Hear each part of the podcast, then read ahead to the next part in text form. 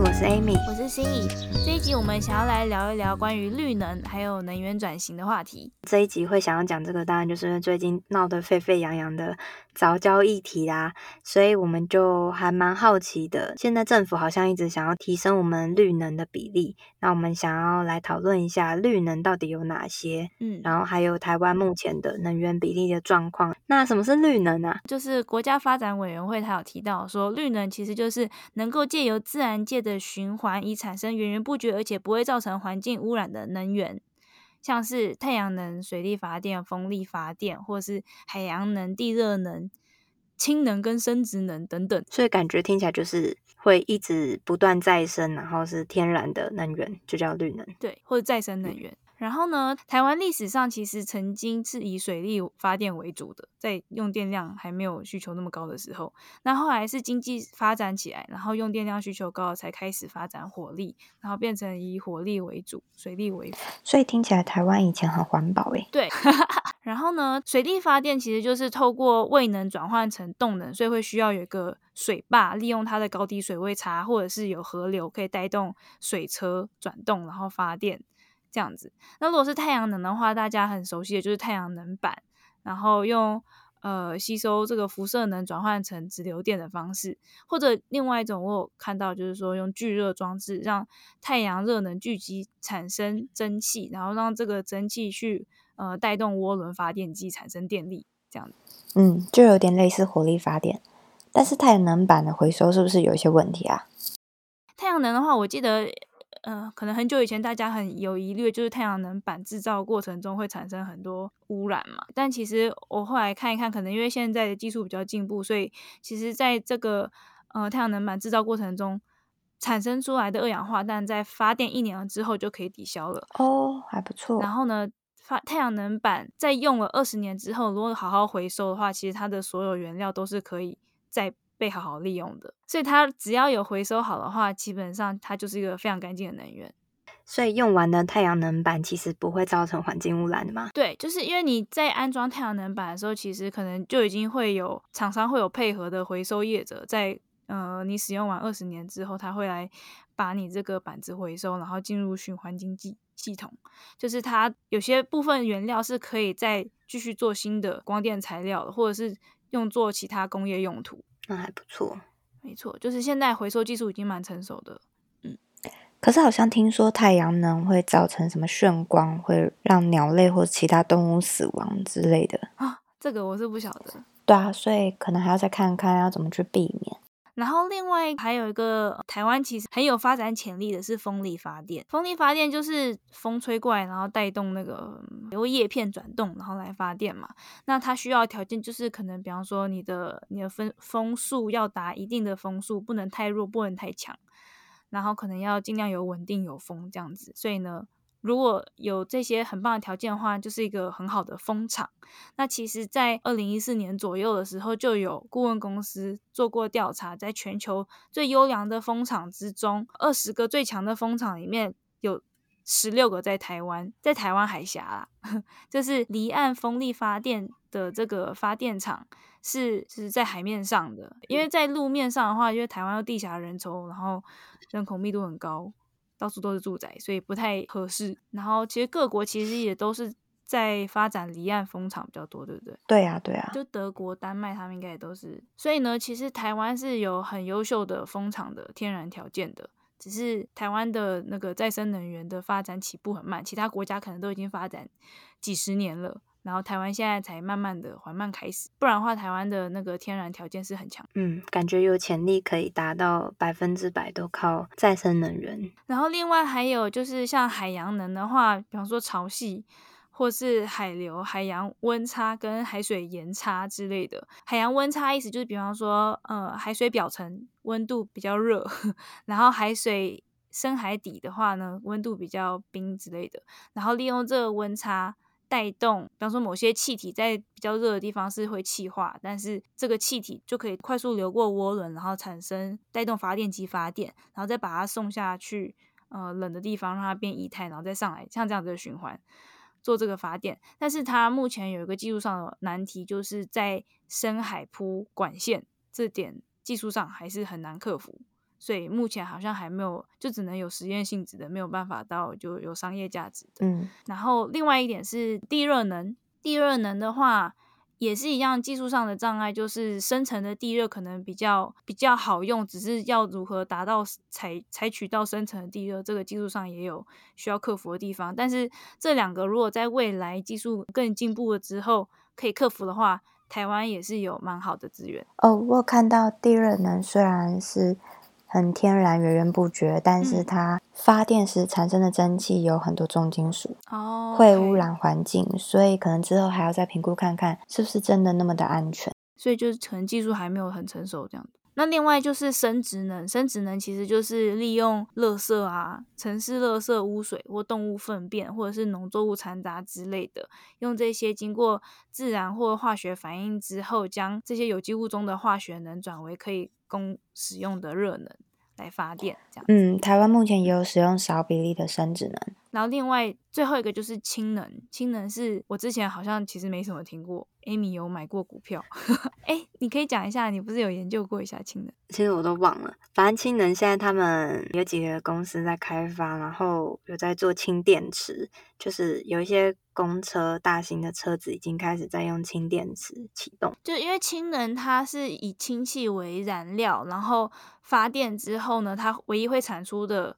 产品就是水。所以其实很干净的发电方式，但是我查资料的我的理解来源是，这个氢的燃料来源还是有分干净跟不干净的，所以氢能我还是一个我不确定大家到底之后要如何让它变成完全干净的能源，但听说是很有效率的能源。它什么叫做干净或不干净？就是氢的燃料它。他是说，它是可以来自任何的碳氢化合物，例如说，你可以高温燃烧天然气啊、甲醇、然后乙醇之类的其他碳氢化合物，这是听起来就比较不干净，因为你还是得用到那些嗯天然气什么的。另外比较干净的就是它可以用电解水的方式把水电解，可是把水电解的话，你又需要有电才能去把水给电解，所以这个电的来源就变成，如果你是再生能源发电的话，这个电就会是干净的。可是那这样又会有一种你用去用电去发电，就是不确定这中间的转换效率到底是不是有效率的，而且至少确定比烧天然气成本要高。对你这样讲，我有一点回忆了。那我我我看到那些公司，他们是要发展用电来发氢能的。嗯嗯，对，然后他们是说会比较昂贵一点，可是如果之后技术到的话，其实是可以大量生产而便宜的。现在比较适合用在汽车上哦，对，我记得好像充电更快速，就是跟跟一般充电电池比起来啦，但是现在设点还没有很多，不是很方便。对，所以呢，上面就是一些呃绿能或者再生能源的介绍。然后，当然我们两个也不是能源专家，只是我们就是上网查一些资料来跟大家分享。大家如果有兴趣了解任何哪一个能的话，都可以再自己去找资料确认。嗯。既然现在我们都知道什么是绿能，绿能大概有哪些？那为什么大家都开始要发展可再生能源呢？因为不得不嘛，因为因为现在已经全球暖化成这样，如果你再继续用一般大家平常惯用，像台湾现在火力发电还是占多少？大概七十多，那就是继续产二氧化碳。对啊，以台湾来说好了。我看到资料是台湾大部分的能源都是仰赖进口，大概有百分之九十八，所以我们台湾是对石化能源的依存度很高的。但是你看，有时候可能石油价格波动啊，或者说国际情势，万一哪一天中国阻碍我们获得能源啊，或者是传统能源，就是可能石油那些真的最后都不够或怎么样的话，那台湾不就完蛋了吗？所以台湾应该也要开始去发展一些自己能够提供自己的能源。嗯，当然还有很重要的部分就是全球气候的变化影响。因为目前我们都是仰赖这些呃能源进口的燃料，主要都是石化工业的产品嘛。可是其实石化工业已经在走下坡了，就是石油开采量的那个尖峰已经很不知道哪一年就已经过那个尖峰了，所以之后其实就是一直产油量是会越来越降低，而且你有听过那个油页岩开采石油这种东西吗？嗯，就是有，嗯，反正是用一种比较艰难的方式，在比较困难的地方开采比较劣质的油 的那种感觉，就是已经没有油到这种程度了，听起来是这样。所以呢，如果我们一直还是仰赖石化工业来作为我们的能源燃料的话，我们就是。坐以待毙啊，因为它是有限的。对，所以如果赶快可以开始发展再生能源的话，再生能源是无限的嘛，你可以一直重复循环利用，这才是长远之道。对啊，那以前可能没办法，是因为以前技术什么还不够到。可是现在其实全球在风力跟太阳能发电的技术已经算蛮成熟的，嗯，所以台湾也可以开始。要去做一个能源的转型，所以像刚才提到，其实台湾的这些自然能资源超适合，对对，还蛮适合的，嗯，就该用起来。对啊，那讲到转型的话，可能就要先看一下台湾目前能源的比例吧。嗯，根据国家发展委员会二零一八年。全国电力资源供需的报告来看的话，台湾全国总发电量是两千七百三十六亿度，其中燃煤的发电就占了百分之四十六，再来就是燃气，烧天然气发电占了百分之三十五。那再生能源呢，在二零一八年的时候只占了百分之五而已。而且其中是以水力发电占最多，嗯，然后其他再就是用那个生质能、热色发电。所以目前台湾呃政府的策略就是政策是定在二零二五年，希望再生能源可以达到二十趴。对，像台湾现在主要就有三个原则，一个就是非核家园，然后再一个是稳定供电。第三个就是改善空污，以这三个原则来去做，所以台湾现在就决定一定要把核能发电厂废掉嘛。可是为什么我们一定要废核呢？因为核废料。核废料是难处理的污染，可是其实呃有很多人挺核也不是没有原因的，因为核能有优点的话，就是因为技术也算很成熟，所以就是相较于石油的话是稳定而且又便宜。嗯，然后重点其实它也算是干净的，就是至少它在发电的时候不会产生温室气体啊，或是一些有的没的空污问题。但是它有一些很致命的缺点，就像是核废料的储存问题，因为它可能会有一些放射线的东西。那都没有人想要把核废料放在自己家附近吧？对啊，我我觉得这个字面问题就已经够了。对，它还有其他，就是核能发电其实会产生很高热，嗯，那它算是一种热污染，因为在核电厂附近的海域水温是很高的，嗯，那它就会造成珊瑚白化，所以这其实对生态非常不好。然后我觉得有一个也蛮重要，是因为核电厂一旦有什么意外发生的话，就会很惨啊，像是以前的车诺比。事件，或者是像日本的福岛，对啊，你一旦散出来的话就完蛋。台湾又那么小，对，所以我们根本没地方处理那些核废料，或者说它真的外泄，我们应该整个就完蛋了吧？风险实在太高了。对，我好像有看到，就是日本是在那之后就完全。不用核电了。我有看到德国本来就有质疑说要反核反核，然后最后就是因为日本福岛事件之后，他们就决定 一定要废核。对对啊，而且台湾地震又很多，所以其实风险真的很高。对啊，嗯，这就是天然环境看起来。嗯，是很不适合的。核电厂确实是有它的优点，但是比较适合一些大国家，它没有地方去储存那些废料。嗯。然后就算它真的爆的话，他们还有很多其他土地可以用。但台湾没有这些优势，所以并不是说其他人适合，我们就一定适合。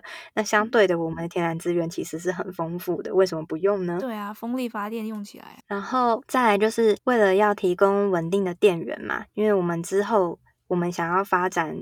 呃，再生能源，但是再生能源其实太阳能来说好了，可能一年四季，你太阳不一定都能够可以帮我们存得到电源，所以再生能源的话是需要很多种能源互相搭配去补充，才能够提供稳定电源。嗯，那现在。台湾部分就是需要靠天然气发电或者是燃煤来发电，去补充我们废核的电力不足。但其实我看现在核能发电是本来就也只占可能不到十趴。对，核能发电其实真十，反正就也没有很高啦。可是你之后不要它的话，还是会有一些缺口啊，所以他们需要去补足。然后再生能源还没有办法很稳定供电。你知道，就最近不是？德州断电很严重嘛，就会有很多人在批评说，是因为德州都用再生能源啊，风力发电、枫叶冷冻。没办法转，然后有人就怪说，就是因为再生能源不稳定啊，所以才会这样。可是我觉得这就让我会想到，其实台湾比那些地方还有很大的优势一点，就是我们并没有这么极端的很冷的天气。比方说像北日本，他们就一定会冬天的时候必须一定要用暖气，然后如果断电的话，就是生死的问题。就是台湾人日常是很有节电空间的。也是哦。再就是台湾现在为了要减少空污嘛，所以我们也是尽量要把燃煤比率降低，预计在二零二五年的时候可以降到百分之二十七左右。为什么燃煤这么不好啊？它的废料太多吧，空污，然后二氧化碳。像中国的 PM 二点五有很大一部分都是靠燃煤工厂去制造产生的，嗯、对啊，然后蓝莓里面会排放很多硫化物啊，或是嗯氮氧化物之类的。就是会经由呼吸系统进到人体肺部，反正就会造成很多问题啊，癌症啊、心血管疾病、中风等等的，所以蓝莓是非常的。不健康，而且也会带来很严重的温室效应。所以这也是为什么后来会要先转到天然气，因为天然气跟燃煤相比，它干净很多。对，就不是说天然气完全干净，嗯、但是至少它干净很多，它不会有很多什么氮氧化物，然后重点是它也不会排放一些重金属，然后悬浮微粒也偏低。但再怎么干净，它其实也是石化燃料，所以以长远来看，如果要最后必须要就是完全舍弃石化工业的话。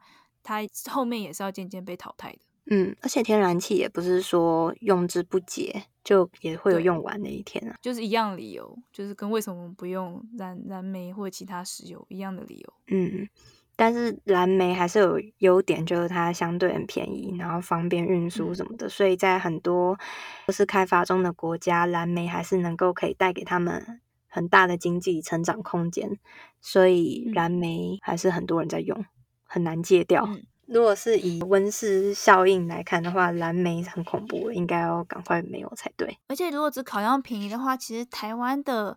电费算是特别便宜的，就跟其他国家相比。对啊，为什么会那么便宜啊？是人力的关系吗？我觉得还有那个电发电来源的比例吧。就是台湾如果大部分都是用火力便宜的火力发电的话，那当然会是。然后另一方面就是，我觉得电费如果高一点的话，大家应该也会更有动力省电。因为像日本好像是它的电费可能是台湾的两倍多之类的，那他们就会对自己的用电量很斤斤计较。嗯，好像很多都是这样子。可是对于一些比较生活辛苦的人来说的话，他们可能连电费都付不出来了。就是你要在电费调高，一定很困难啦。那可能可以以低收入区有一定的电费集聚。嗯，对啊，就是政府要有好的配套措施。在哥伦比亚那边也是，就是至少波哥大它的是分六个集聚的，然后每个集聚要负担的水电是不一样的。那、嗯、台湾有这样分吗？台湾应该只有就是用电量多少吧，就是你用电用超过多少电，然后电费就会更贵之类的。对，台湾好像没有这样分，但其实这很重要，因为而且大部分是大量的电是用在工业上，啊、但是工业上谁会有那种大工厂什么的？就是一些大企业、有钱企业，但是他们付的电费可能跟一般老百姓差不多。嗯，对，就会有一点不太公平，需要再制定好。最后，我们讲到就是台湾最后目标就是要绿能增加嘛。那绿能增加的话，就是台湾目前主要发展的是太阳能跟离岸风电，对啊。那就是像刚刚说，预计到二零二五年要到百分之二十。它优点就是很干净啊，用不完，但缺点就是不稳定，就刚刚讲到，所以还要搭配其他的能源，或者是要比较成熟的储电技术去配合才行。然后我看到好像太阳能发电原本预计就是分两个，一个是屋顶上装太阳能板，另外一个就是空地上装太阳能板嘛。嗯。然后原本好像预计是一个更高比例的空地，然后比较低比例的屋顶，就后来没想到就是没几年后，屋顶已经超越当初设下的目标，就是在屋顶上安装太阳能板的这个潜力其实是高于预计的。嗯。然后反而是在平地上就是困难重重。对，因为台湾地比较少吧。我是有看到说，就是其他国家他们就有建议说，那当一个国家在能源转型的时候，民众可以怎么做？然后其中一个部分就是说，大家可以去认购电厂，或者说就是把一些再生能源电厂移到跟民众贴近一点，让民众可以一起去参与，就会比较对对于再生能源或能源转移的部分比较认同。然后就会更加的支持，就是在自己的屋顶上加装太阳能板的意思吗？像有一个公司在台湾，他鼓励大家去出租他的屋顶，就可能停车场的屋顶啊、遮雨棚啊什么的，你都可以去出租。这很好，而且你像、呃、停车场的屋顶，本来你如果没有就是一个遮板或干嘛的话，你的车子本来就会太烫。但如果你现在有个遮板，然后而且还是太阳能板，就完全把原本的问题变成一个。资源，然后你又可以赚钱，反正你屋顶摆在那边 也是摆着啊，它还可以帮你收一点租金，也不错。而且其实如果是你自己自家屋顶太阳能发电自己用的话，这其实电力在运送过程中你一定会有一些损失嘛。所以，如果你的发电的来源离你用电的地方越近的话，照理来讲，这个电的损失是会越少，这也是很高效率的做法。对，在能源转型的时候，民众可以怎么做？除了认购电厂以外，我们还可以去做一些节能的动作，像是换一些节能的冷气啊，或是冰箱之类的。因为有时候旧的电器换掉，换成一些节能的电器的时候，你的电费其实耗电量可能可以省到一半以上。或是变只有原来的三分之一，对啊，因为当你在能源转型的时候，可能势必会有一些电可能会有点不太足够。那如果大家都能够一起去做节能的话，就是可以更顺利一点。然后讲到这个，我就想到我看到那个就是台电的网页里面有提到，有列出来台湾各县市的太阳能的，就是像发电功率，它每一个机组每一日可以产多少电这样子。然后台湾大部分的县市都有。可以产到每日三度以上，只有五个县市不到三度，台北、新北、基隆、宜兰跟花莲。然后最高的话是彰化三点六七度。然后所以就会发现，其实如果你只是差没多少的话，大部分其实台湾的太阳能应该都还是可以利用起来的。然后如果你要省电的话，其实你冷气少开个一小时、两小时，或者是冷气调高一度就可以。搞不好就可以省到一天一度电。嗯，还有一个很好，就是其实现在有很多太阳能冷气，你知道吗？太阳能冷气，因为我们冷气有时候不是都装在外面嘛，就是墙外，嗯、然后它那个冷气就是上面有一块太阳能板，所以你的冷气它的电可以直接就从那块太阳能板进来，这样很好诶。就这也是一种民众自己节电的方法。你如果自己装一些太阳能板，或是买一些太阳能装置的电器的话，你就可以省掉很多电费。我们还特别去看了一下，就是如果以其他国家来讲，他们当初是怎么去做一些能源的转换。德国的话，目前他们的预计就是到二零二二年底，一定要把他们境内剩余的六座核电厂全部关掉。那、嗯、然后他们目前计划是到二零三零年的时候，可以让再生能源达到全国发电率的百分之六十五，所以其实比例还蛮高的。嗯跟台湾比啊，对啊，但但他们在二零一零年的时候呢，他们的再生能源也才占了百分之十九而已。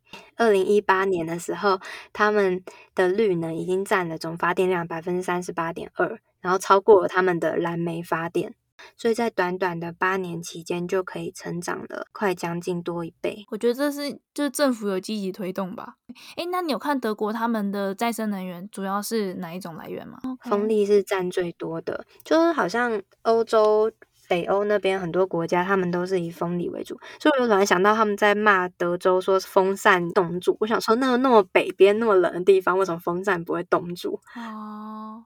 不知道。对啊，所以应该是 一些是可以克服这个问题的。嗯、你只要有做好一些技术问题，这样对对，就可能他们没有做好保护措施或怎么样，才会造成这样。但是如果你依照你当地的气候来做这些天然能源的设置的话，我觉得应该可以减低很多风险。对，德国当初在转型过程当中，他们采用分段式的减煤，然后用再生能源去补，所以我觉得听起来感觉很像是为了要废核废煤电厂，所以用再生能源去补缺口。嗯嗯。那台湾现在为了要推动再生能源，所以用天然气去补缺口。可是他们其实二零一六年的时候，因为核电减少了很多，嗯，所以他们也是用燃煤跟燃气去去补，所以那个时候他们的碳排也有增加，嗯，就是过渡性的。所以呢，听起来就是其实台湾如果要讲再生能源的话，自然资源是很足够的，只是台湾起步的晚而已，现在才开始要发展，但是赶快赶上，这样的话，我们的自然资源就可以用起来。对啊，长远来说，就是要发展再生能源去取代核电跟燃煤。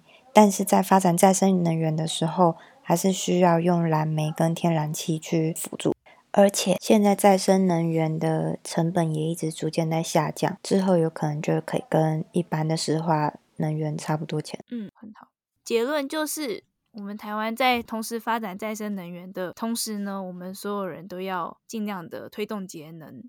然后关于家庭用户要怎么节能，我们或许可以另外再录一集。关于这集的内容，如果你有什么想要跟我们讨论的呢，都欢迎到 IG 来找我们。